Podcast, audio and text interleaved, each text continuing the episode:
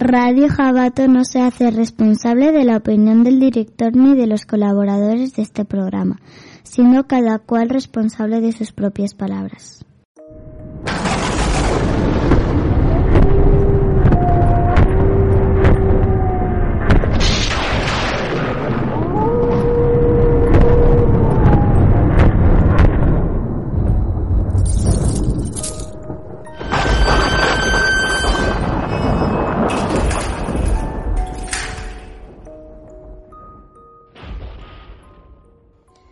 Criptozoología.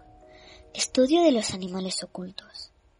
Especímenes vivos de especies extintas, como dinosaurios, animales que carecen de evidencia pero aparecen en mitos, leyendas o reportes oculares, como Pie Grande, el chupacabras o el monstruo del lago Ness y animales salvajes lejos de sus zonas geográficas, como gatos fantasma, también llamados grandes felinos alienígenas.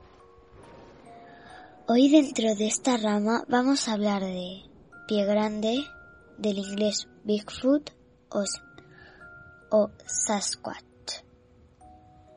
Según el nombre que le dan los pueblos indígenas originarios de Norteamérica, una criatura legendaria con el aspecto de un primate que suele verse en bosques a elevadas altitudes, principalmente en América del Norte. El chupacabras, un ser que ataca animales, se, de diferentes especies en zonas ganaderas o rurales. El mito tuvo su origen en la isla del Puerto Rico en 1995 y desde entonces se han reportado diversos supuestos avistamientos en lugares tan lejanos a la isla como Mainé y Chile e incluso provenientes de países fuera del continente americano, como Rusia y Filipinas, y hasta en nuestro país. Y por supuesto, no os podéis perder el reportaje de José Marzo junto a nuestra compañera Rosario Fuentes. Nos cuentan la historia de Marcos Rodríguez Pantoja, conocido por ser uno de los pocos casos documentados de niños salvajes en España, más conocido por el niño lobo de Sierra Morena. Y nuestro relato.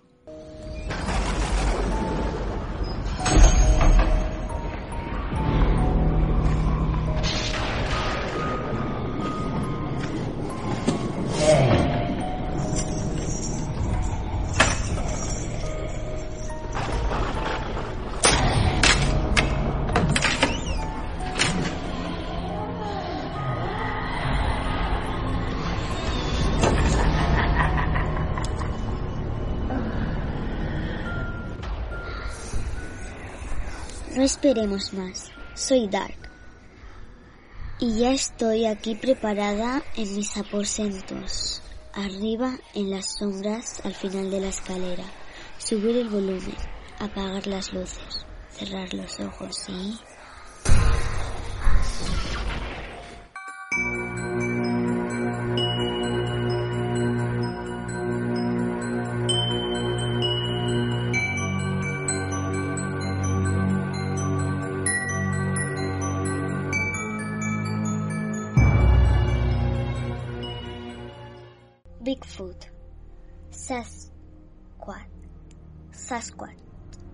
pie grande, el primo hermano norteamericano del Yeti del Himalaya, del Basajaun vasco, el Orange Pedek indonesio y otros homínidos salvajes. Un ser de apariencia humana peludo y de una gran estatura. Diversas fuentes citan que mide entre 2 y 3 metros. tan esquivo como cualquier otro espécimen, espécimen de eso que damos en llamar criptozoología o estudio de los animales ocultos. Para muchos una criatura real, para la ciencia una simple leyenda, cuando no una farsa bien elaborada. El debate sigue abierto. Conozcamos la leyenda con RJ.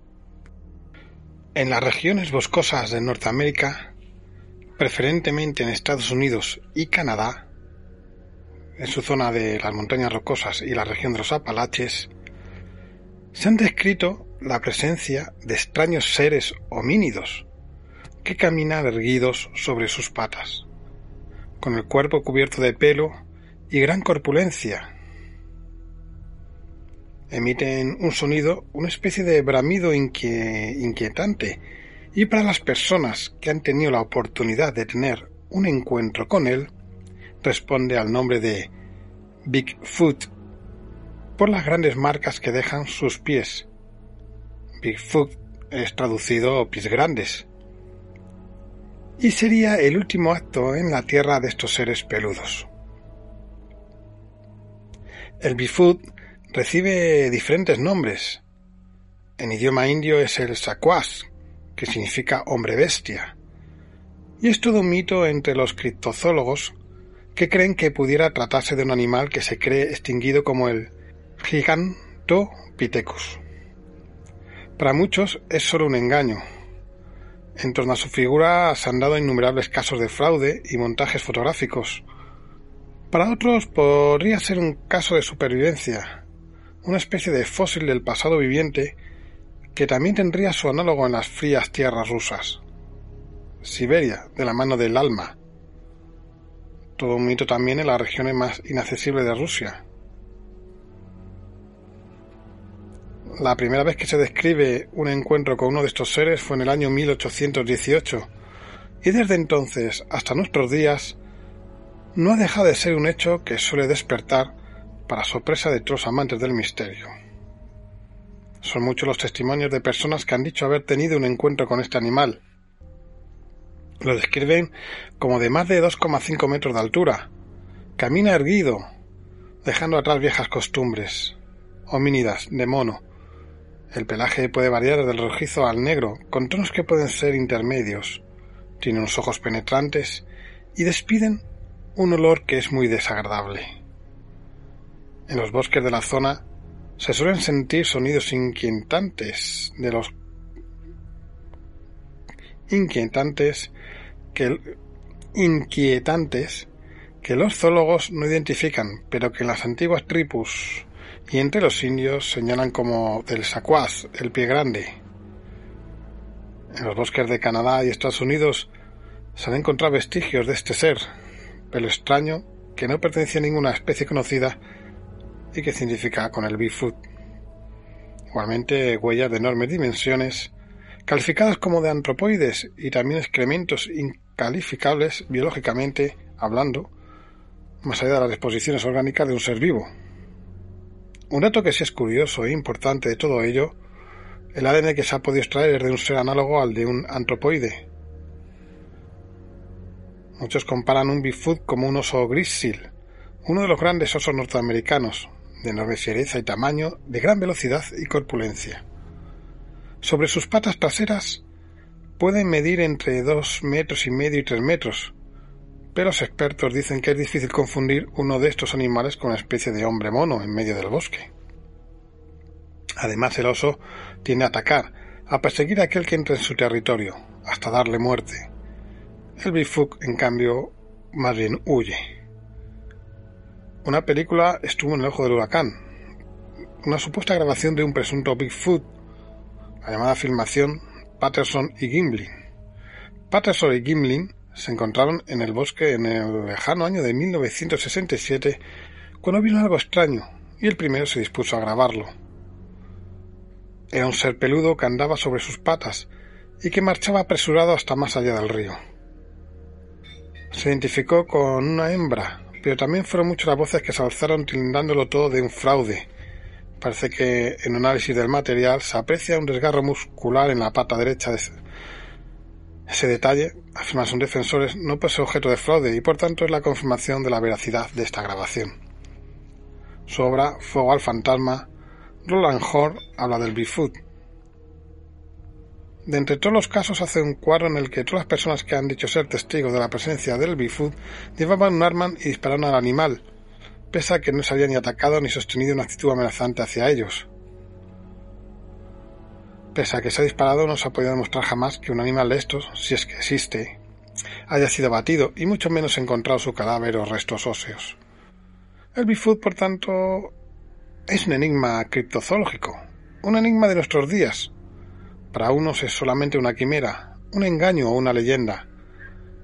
Para otros es una realidad como el caso del doctor Grover Kranz, cuando presentó en 1974 unos moldes de yeso que procedían del vaciado de unas huellas encontradas. Según las huellas, tendría un peso de entre 250 y 320 kilos y medir 2,5 metros. Y era la prueba irrefutable de su existencia. Y para otros, pues se pone en dudas también esa prueba. Los antropólogos opinan que de existir hipotéticamente sería una especie de Gigantopithecus, que sería una variante del primate dado en el sur de China y norte de India. Este espécimen pudo, ser etiquetado en 1935 gracias a la identificación de molares y dientes encontrados en una tienda de productos y remedios naturales. Fue en 1956 cuando se hallaron cuatro maxilares que ya terminaron su realidad hace ya casi una decena de millones de años. El Gigantopithecus habitó la Tierra entre 12 y un millón y medio de años, y este podría ser el vestigio vivo de un animal que debió distinguirse en un pasado muy remoto.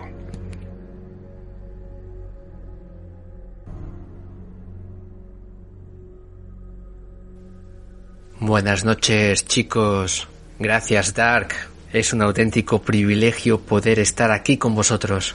Es alucinante ver a chicos tan jóvenes buscando respuestas, porque eso es el misterio, es el camino en la búsqueda de respuestas. Y veros a vosotros es una auténtica pasada. Pues bien, yo imagino que ya a estas alturas del programa todo el mundo sabe que cuando hablamos de criptozoología estamos hablando sobre posibles animales que aún no están catalogados. Pues bien, ¿qué me podéis decir del Bigfoot? ¿Es una leyenda reciente o quizás es mucho más antigua de lo que nos podamos imaginar?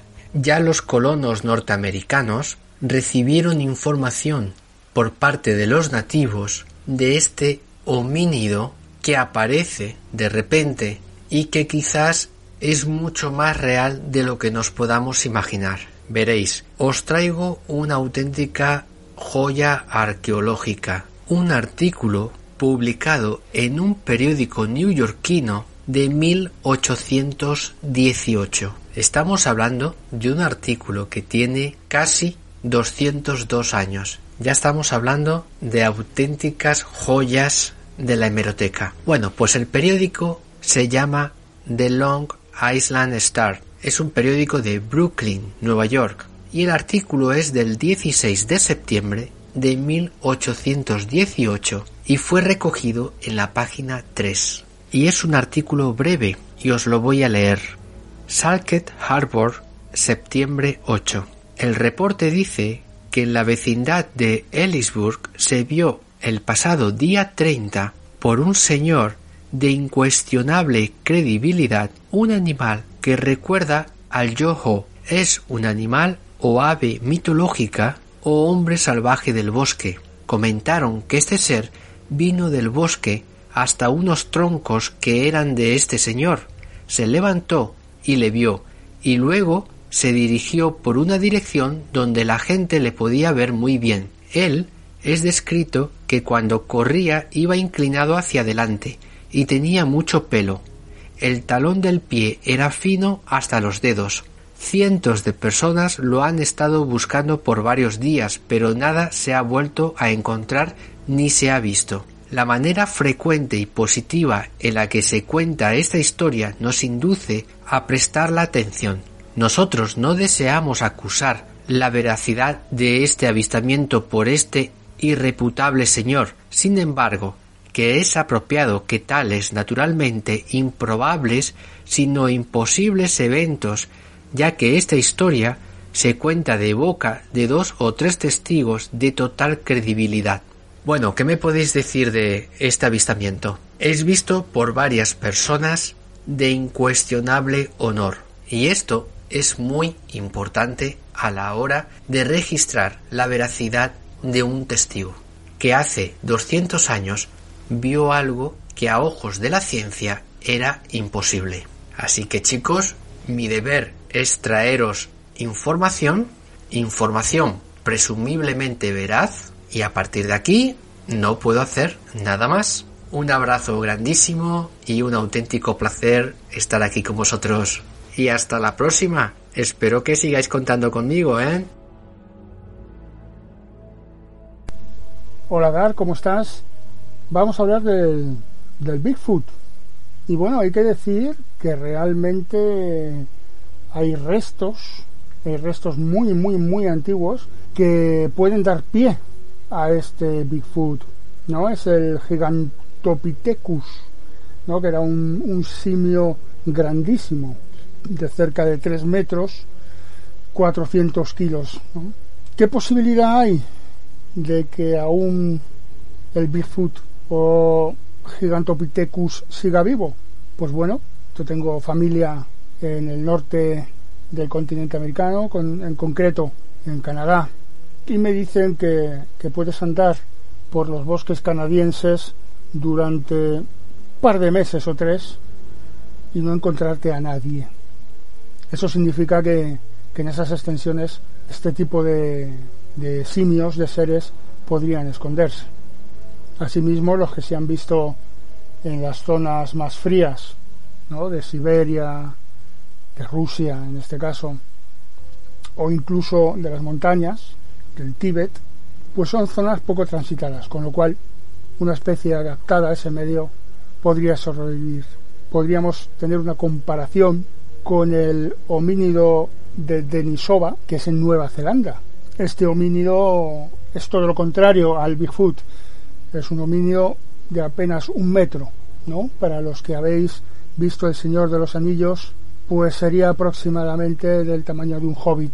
Hay restos de este homínido y en Nueva Zelanda pues eh, se dice que, que, estos pequeños hombres atacaban desde las selvas, ¿no? desde lo alto de los árboles y hacían trampas a los que se perdían ahí en las selvas.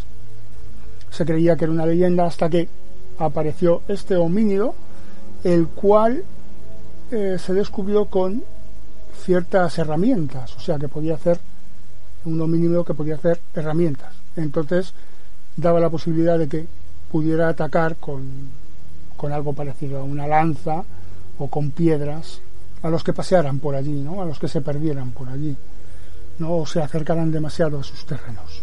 Así pues, Bigfoot existe, no existe, existió. Pues seguramente sí existió. Que exista ahora, pues mira, seguramente da la casualidad de que con la tecnología que tenemos hoy por hoy, esos móviles fantásticos que hacen unos vídeos y unas fotografías, que, que, se le puede ver el color de los ojos a los insectos que están a 100 metros, es una casualidad de que las fotos siempre salgan mal y borrosas. Creo que utilizando las leyendas la gente se aprovecha y crea zonas de turismo de lo paranormal. Así pues, esa es mi, mi opinión. Ojalá exista y algún día lo podamos ver, pero con respeto, porque seremos capaces los humanos, como todo lo que tocamos, destrozarlo, de capturarlo o incluso como, como bien se sabe, de pegar tiros a ver si lo cazamos. Así pues, si existe y lo encontramos, esperemos que seamos capaces de respetar esa forma de vida. Me despido y os espero en el próximo programa.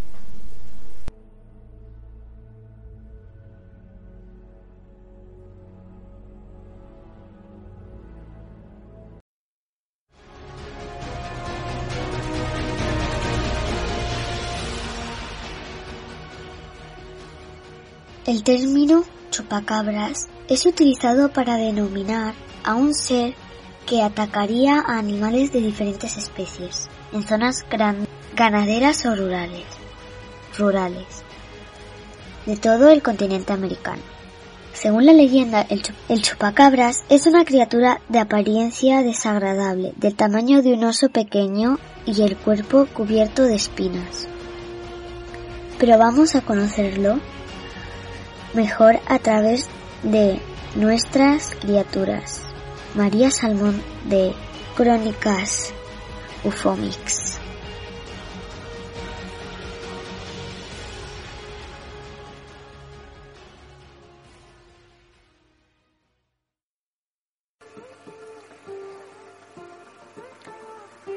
Bueno, esta información que les voy a compartir es gracias a una página que se llama El Quinto Hombre. Habla de las mutilaciones de ganado, la otra campana y el famoso chupacabras. Este artículo es de Carlos Alberto Machado y he querido trasladárselas a este espacio para que también conozcan lo que él ha escrito sobre este tema. Espero que les guste. El silencio que se presenta en los ataques y la aparente facilidad con la que el chupacabras ataca a sus víctimas se atribuye una mirada hipnótica, descrita por algunos testigos.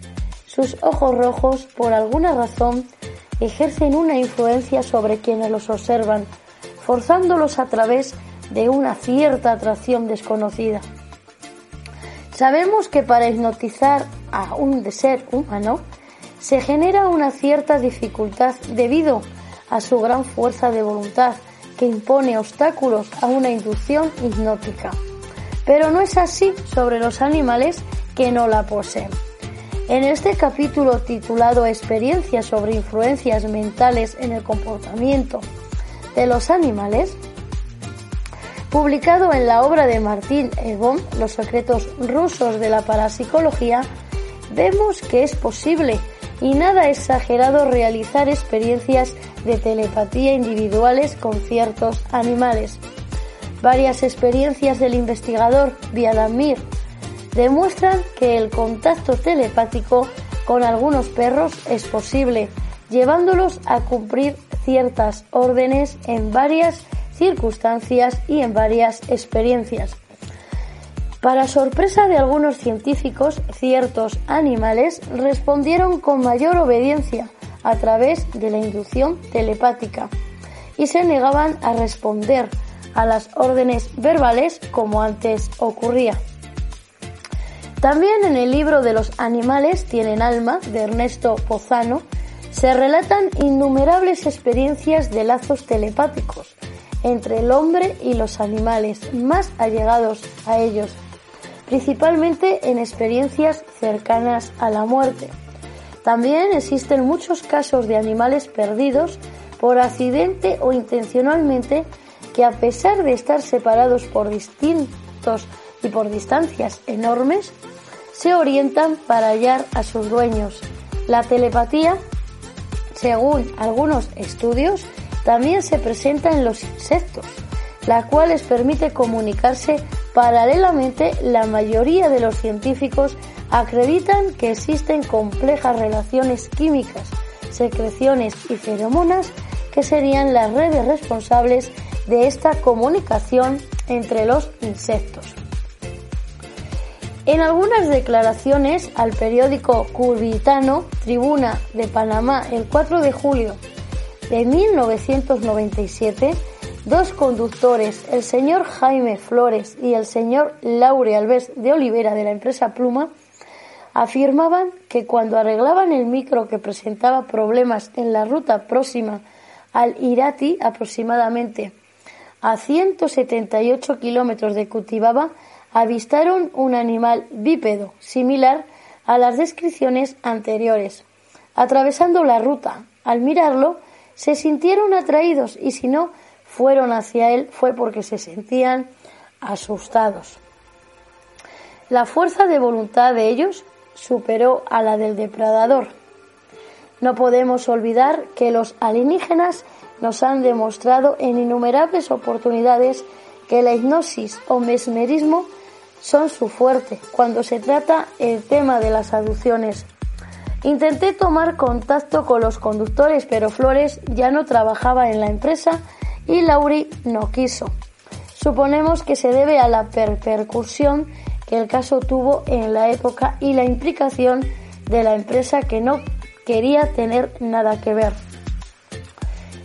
En 1999 aún ocurrieron algunos casos esporádicos en el barrio de Ciudad Industrial de Curitaba. Varios cerdos fueron atacados y algunos lechones sobrevivieron. También fueron atacadas en la ocasión algunas cabras y también algunos gansos. Recordamos que estamos hablando del chupacabras. Asimismo, en 1999, cuando participaba en un congreso en Sao Paulo sobre ufología, tuve la oportunidad de investigar un caso de posible ataque perdón, del depredador en Cesario Lange, San Paulo. En el año 2000 investigamos en marzo un caso de mutilación a cinco llamas animales de cría y un perro que murieron desfigurados. Los cuerpos estaban enteros, pero sus cabezas habían sido descarnadas. La propietaria afirma que los animales fueron muertos por perros entrenados en Argentina. Se dio un caso similar con animales de cría en la Facultad de Ciencias Veterinarias. No fueron avistados ovnis en esta ocasión. En los meses de septiembre y agosto también tuvimos información confirmada por teléfono de que algunas ovejas habían sido atacadas en una chacla de la región de Campina Grande do Sol, el propietario afirma que no se trataba de perros porque los animales no fueron comidos y como en otras oportunidades no presentaban sangre. También en septiembre de 2000 supimos que varias gallinas habían sido atacadas por un extraño animal visualizado a las 10 horas aproximadamente de la mañana. El dueño tomó la rápida decisión de intentar cazar a este animal que venía atacando en su chacra. Le aconsejé que actuara con cautela y le pedí que cualquier novedad se comunicara, cosa que hasta ahora no ha ocurrido. Asimismo, en ese mes de septiembre del año 2000, recibimos informaciones de que objetos voladores no identificados estarían siendo avistados en la región de Cuatro Barras, Panamá, próximos al morro de Achangara, cerca de 25 kilómetros de Curitiba. En una reciente conferencia que realicé en el Congreso Internacional de Ufología, también en septiembre, encontré tres testigos del depredador del año 1997. Al observar alguna imagen cedida por los hermanos Bondín, confirmaron su descripción. Afirmaron que el depredador emite un sonido que se presenta como una mezcla de rugido de león o tigre como una especie de sierra metálica. Eso es lo más parecido a la descripción. Uno de los testigos de Curiba describió también un ovni que estaba en el mismo lugar que el avistamiento de esta extraña criatura.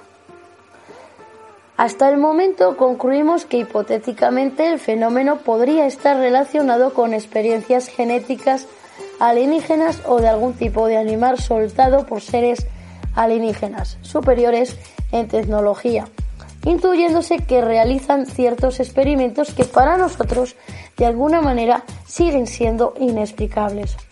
Debido a su comportamiento agresivo y a su probable limitada inteligencia, técnico-operativa por la cual, de todas formas, la experiencia nos enseña a no menospreciar, probablemente no tendría la capacidad de pilotear ovnis, pero podría posiblemente ser transportado en su interior acompañando a los alienígenas. En la literatura especializada encontramos referencias relativas alienígenas ocupándose en mutilaciones, mientras que otras seres similares son a los chupacabras.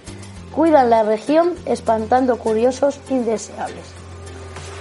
Tampoco podemos descartar la hipótesis de que se trate de seres intraterrestres, ya que en varias regiones de nuestro país donde se llevaron a cabo los ataques existen cavernas aún totalmente conocidas y exploradas por el hombre. El chupacabras puede estar recolectando sangre y cartílago de los animales atacados, trabajando al servicio de los extraterrestres, así como también puede estar alimentándose para garantizar su subsistencia.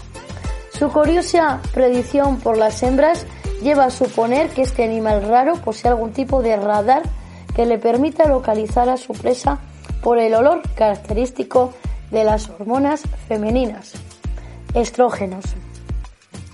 También percibimos en su comportamiento que cuando atacan no aparentan tener miedo a los seres humanos, probablemente por el hecho de andar en grupos, ya que según las observaciones de los diferentes veterinarios colaboradores en este caso, se concluye que por las marcas que fueron encontradas en los animales atacados, posiblemente se dieron con la participación de varios depredadores. En este caso se demostraría recelo con nuestra especie, aunque en otras actividades actúan en solitario. El Boletín Espacio Compartido de España también menciona esta hipótesis. Por el número elevado de animales muertos y por la vasta zona de sus actos, podemos suponer que son varios, unos 14 casos en total. En cuanto a las apreciaciones finales al respecto del trabajo llevado a cabo por las autoridades oficiales, se registran algunas lagunas e imprecisiones ignorando o haciéndose ignorar diferentes aspectos. Bolo alimenticio encontrado por los zoólogos del zoológico de Curibia no fue constatado oficialmente que era tal. El día que se emitió el comunicado oficial no se mencionó siquiera este asunto. No se explicó satisfactoriamente cómo los perros arrancaban las orejas enteras de las ovejas atacadas ni cómo cortaban de manera tan precisa como constataron los investigadores. Tampoco se explicó, eh, ignorando además este hecho, que varios animales no presentaran sangre en su cuerpo. No se explicó cómo los animales después de muertos no presentaban el olor característico del fallecimiento. Y así un montón de cosas más que tampoco fueron explicados, tampoco fueron hechos análisis sobre los casos ocurridos en Campiña Grande de Soul, solo a dos animales en la chacla de Resanto de Tres. En fin, esta es una pequeña información sobre el chupacabras que yo he querido compartir. Eh, de alguna manera tampoco la población local fue advertida de no consumir la carne de los animales muertos o supervivientes. Y también se ignoraron los testimonios de los testigos intimándolos cuando era posible para que desmintieran o negasen todo lo que realmente habían visto. Estamos haciendo pequeñas pruebas eh, esta información la pueden encontrar en la página del Quinto Hombre con el título de Mutilaciones de Ganado. La otra campana, el famoso chupacabras. Este artículo está escrito por Carlos Alberto Machado y está súper interesante.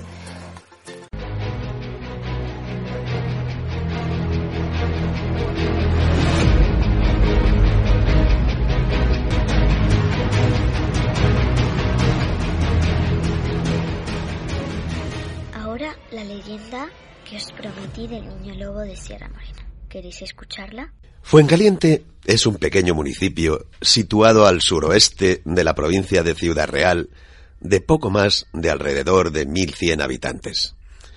Un lugar en donde la historia ha sido generosa desde la prehistoria con sus pinturas rupestres, así como la presencia, por los restos encontrados, de fenicios, romanos y sobre todo árabes.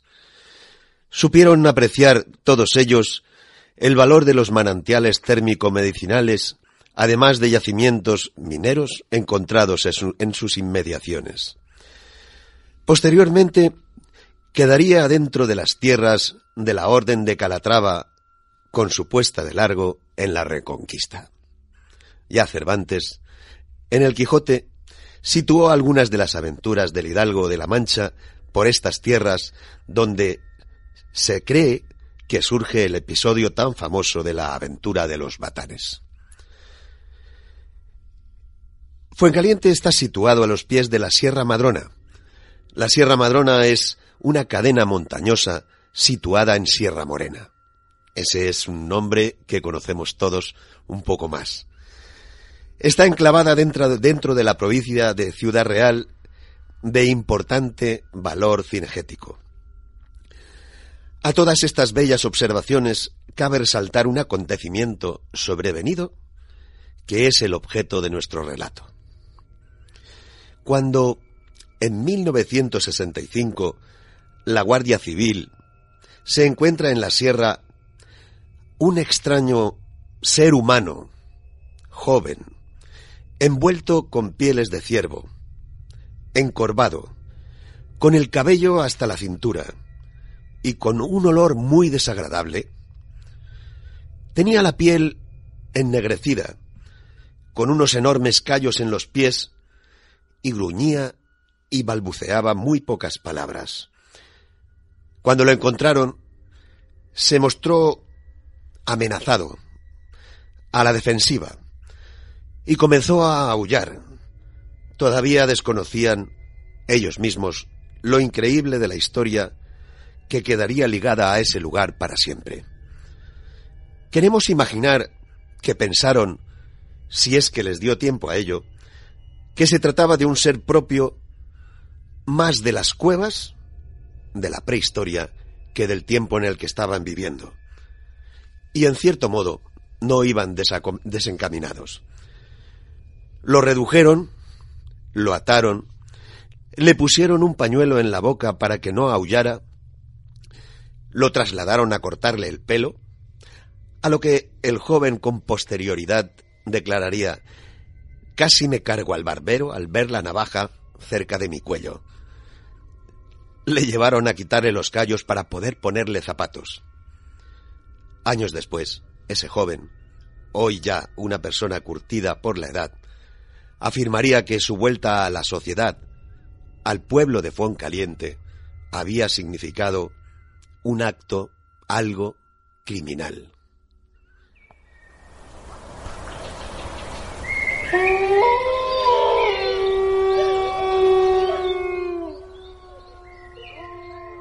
Esta es la historia de Marcos Rodríguez Pantoja.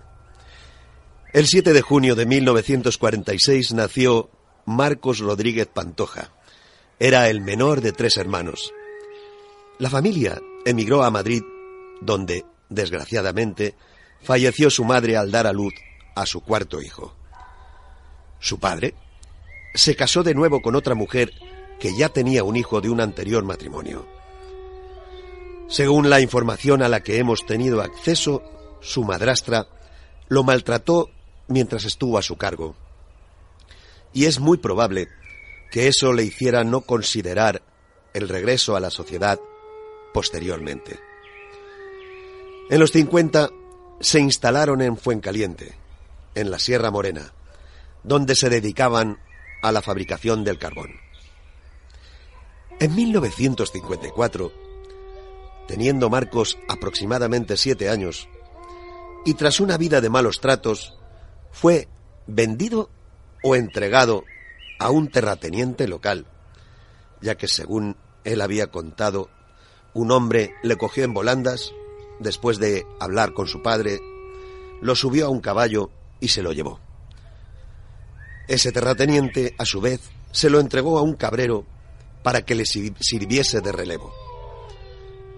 Comenzó a vivir junto con el cabrero en una cueva, en la cueva del cabrero, la conocida por la cueva del murciélago. Cuando Marcos tenía aproximadamente siete años y medio, el cabrero murió. Y tuvo que ver, horrorizado, cómo se lo comían los buitres. Y quedó abandonado en medio de la sierra, decidiendo quedarse en la cueva antes que volver a las eternas palizas que recibía en su casa. Hasta entonces todo había sido más sencillo que malvivir con su madrastra y con su padre biológico. Sin embargo, cuando se quedó solo, él solo, con sus cabras, la sociedad que deambulaba por allí le robó las cabras e incluso le destruyó el fuego. Se había quedado sin leche, sin alimentos. Tuvo que aprender a pescar comiendo carne y pescado crudo. Durante un tiempo, el miedo y la rabia competían por sobrevivir. Él cuenta ahora que observaba a los animales, o bichos, como él les llama, y comía lo que les veía comer a ellos y lo que el cabrero le había enseñado. Hemos de advertir que todo lo que conocemos es fruto de lo que él ha ido contando con el paso del tiempo y que es la experiencia de supervivencia de casi 11 años, aunque relatado así parece que sucedió todo en un momento. El instinto o la necesidad hicieron que aprendiera a secar pescado.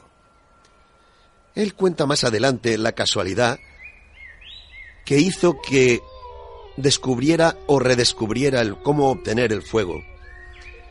Y, según dice él, intentando cazar una perdiz, cogió una piedra, la tiró, cazó la perdiz, pero la piedra, al golpear la, el, sitio donde estaba la perdiz, saltó una, sacó una chispa. Había cogido una piedra de pizarro blanco, según cuenta él, y eso le hizo pensar.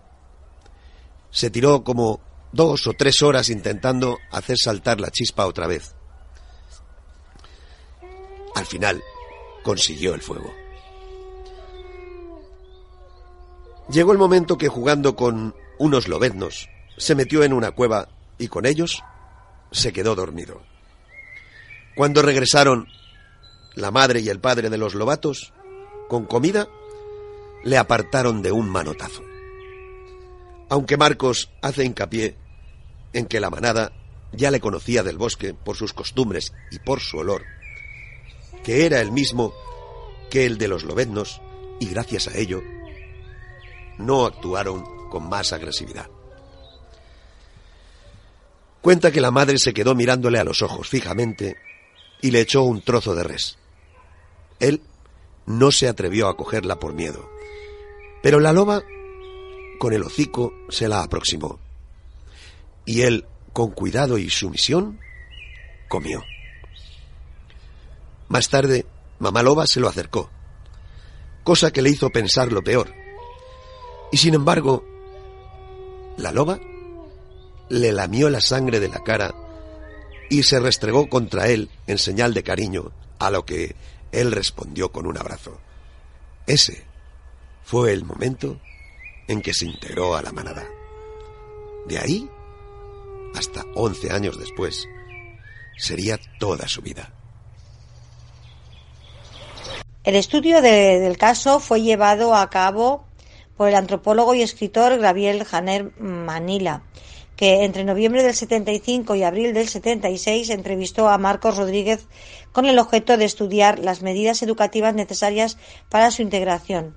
El antropólogo estableció que las causas del abandono de Marcos no fueron eh, fortuitas, sino deliberadas y producto de un contexto socioeconómico de extrema pobreza. El investigador destacó también que la supervivencia de Marcos fue posible gracias a las destrezas básicas adquiridas con la etapa previa a su abandono, así como a su extraordinaria inteligencia natural. Durante su aislamiento, el niño aprendió el lenguaje de los animales con los que convivió y le, le empleó para comunicarse con ellos, mientras poco a poco abandonó el lenguaje humano. Una vez que se encontró de nuevo inmerso en un ambiente social tras su rescate por la Guardia Civil, realizó una lenta readaptación a las costumbres humanas, comida, vestimenta, lenguaje, etc., manifestando todavía en la edad adulta, prefiriendo por la vida en el campo y los animales, con los que tiene un trato especial, y desarrolló cierta animadversión por el ruido y el olor de las ciudades considerando que la vida entre humanos es peor que la vida con los animales. Considera que las penurias que sufrió una vez introducido en la sociedad podrían haber sido paliadas en buena parte si el Estado hubiese intervenido a tiempo. La verdad es que los animales mmm, tenemos muy tanto que aprender de ellos, muchísimo que aprender de ellos, la verdad. Bueno, mi opinión sobre Marco, el niño que aprendió a convivir con lobos, el cual hoy es todo un hombre en esa Sierra Morena, es admiración y respeto. Admiración porque él ha sido capaz de adaptarse a convivir con una manada de lobos, a comer lo que ellos comen y a entender y aprender a comunicarse con ellos, porque la comunicación es muy importante. Y esto a mí lo que me deja es una gran reflexión, su historia, su conocimiento, su sabiduría, porque no todo el mundo puede vivir como él lo hizo. Tiene que tener una gran fortaleza mental y sobre todo, de alguna forma, el haberse adaptado a ese medio casi increíble pero cierto, eh, me lleva a mí como ganadera a hacerme una gran reflexión. Y es que cuando alguien quiere, se puede vivir en armonía con otros animales, en este caso el lobo. Tenemos mucho que aprender acerca de los lobos, acerca de cómo convivir con la naturaleza. Tenemos que aprender a comunicarnos y de alguna manera mirar a través de los ojos de Marcos, este hombre que pudo y convivió con lobos durante mucho tiempo. Así que esa reflexión es lo que a mí me queda. Y bueno, desde aquí le mando un saludo a Dar, a sus aposentos, y espero que se encuentre bien. Os saluda María, desde Salamanca. Bueno, compañeros de sombras al final de la escalera. Mi opinión sobre Marco Rodríguez Pantoja. Pues él vivió una experiencia excepcional, mm, tuvo malos tratos, como sabemos, por parte de su padre y su madrastra, y casi no conoció a su madre. Lo vendieron o pensaron que quizás sería mejor para él o mejor para ellos para quitárselo de encima. La cosa que eran años difíciles de posguerra. Y bueno, él tuvo que pasar allí, en Sierra Morena, 11 años de su vida. 11 años en los que cambió de niño, adolescente y luego a hombrecito cuando lo encontraron. Así que tuvo que cambiar los dientes, la voz y todo allí entre su familia adoptiva mm, que se ganó. Se ganó una familia adoptiva, la manada de lobos, que es digno de, de admirar.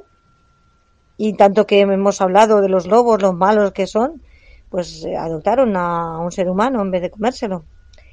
Bueno, pues ahí estaba comiendo madroños él también, cogía cada borrachera que tenía que, que llamar a la propia manada porque no sabía llegar a la cueva. Y bueno, también son anécdotas que le ha contado. Le tiraba alguna piedra para espantar a algún jabalí y le quitaba la patata. La patata que no era otra cosa que una, una trufa. O sea, no veas tú que, bien comía. bueno, y una gran anécdota que a mí me llamó mucho la atención, que la cuenta él a veces, es que él tiene como una mascota una culebra que le daba leche. Y bueno, pues eh, una vez que se ve que se comió algo en mal estado, estaba él pasando muy mal, le dolía mucho la barriga y tal. Y la culebra pues eh, le indicó que saliera de la cueva, que la siguiera o algo, que él entendió de esa manera. Y le, eh, a su forma pues le dijo que hierba tenía que, que comer. Él parece ser que mm, lo entendió el mensaje, le hizo caso y vomitó y se sintió mejor. Pues bueno, esto ha sido, pues no sé, estudiado por algún antropólogo que decía en su momento que era imposible. Que eso eran cosas de él, de su realidad que él veía, y claro, ahí le da esa, esa respuesta. Y claro, sí que es verdad, que le dio esa respuesta porque realmente tenemos un idioma mm, todos, que es el amor y la telepatía. Entonces él pues eh, tenía ese vínculo con los animales, que yo, es mi opinión. Yo no soy antropóloga, pero para mí es mi opinión. Y bueno, pues eh, luego fue obligado a, a venir otra vez a la civilización, que yo creo que hicieron mucho daño. Ahora está bien, ahora da clases a niños, mm, bueno, clases, eh, le da información o le cuenta su, su, experiencia a los niños, va por los colegios contándolo, ya a cabo de tantos años se ha adaptado a nosotros, pero realmente él allí se sintió libre y feliz y cuando lo trajeron aquí obligado, pues tuvo que volver a aprender a ponerse zapatos, a conocernos más a los seres humanos, eh, ver cómo se han burlado de él Eh, la verdad es que los seres humanos tenemos que cambiar muchísimo. Y bueno, decir que él podía haber elegido venir cuando el cabrero se murió, pero él decidió quedarse. Y no sé si estuvo bien o estuvo mal. Sé que ahora está bien, eh, pero él siempre tiene ese recuerdo de los animales. Y él se hubiera quedado. Si no le hubieran traído la fuerza, él se hubiera vivido entre lobos. Siempre. Bueno, ese es mi mensaje, no sé. Yo, para mí es que tenemos que aprender muchísimo de los animales. Y bueno, eso es.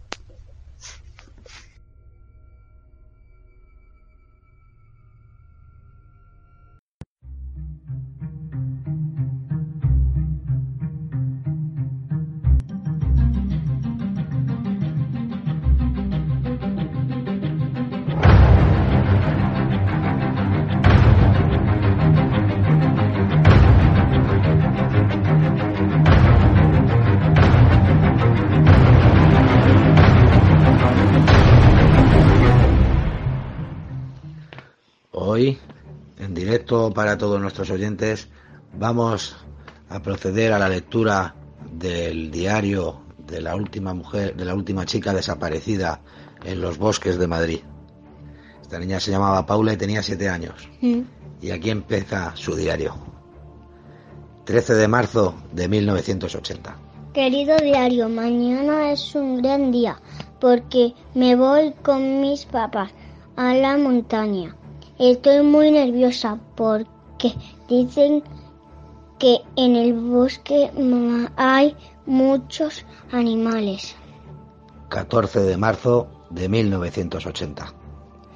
Querido diario, hoy hemos colocado la tienda de campaña y he paseado con papá hasta el río.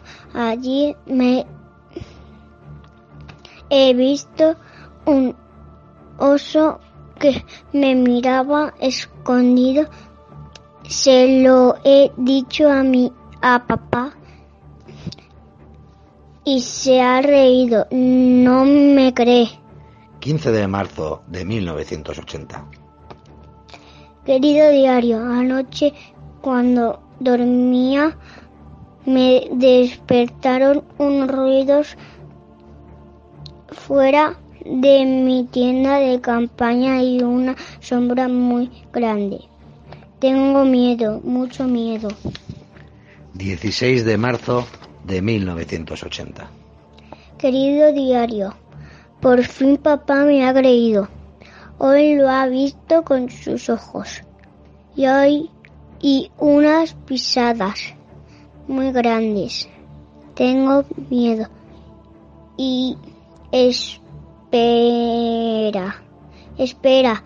A mí está ahí, está, ahí está otra vez. Se acercaba a mi tienda. No, por favor, por favor, no. Noticia de última hora. Se comunica la desaparición de una niña de 7 años. Esta noche, la niña que se llamaba Paula, mientras dormía en la tienda de campaña anexa a la de sus padres, desapareció sin dejar ni rastro. Sus padres llevan meses buscándola. Por favor, solicitamos la colaboración ciudadana para intentar localizarla.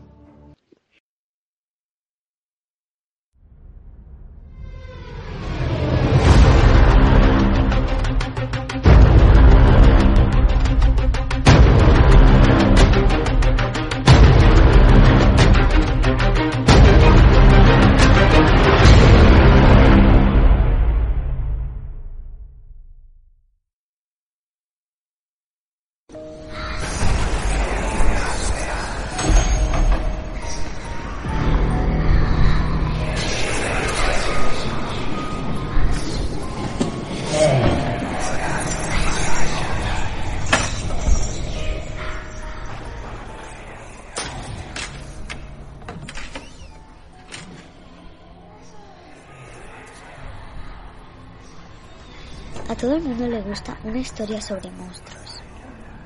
El problema es que generalmente esas criaturas viven en tierras muy lejanas o en el fondo de los oscuros lagos. Sin embargo, hay seres que ha desafiado todas las leyendas alcanzando una fama mundial como el chupacabras y el Bigfoot. ¿Qué? ¿Nos vamos de excursión a buscarlos?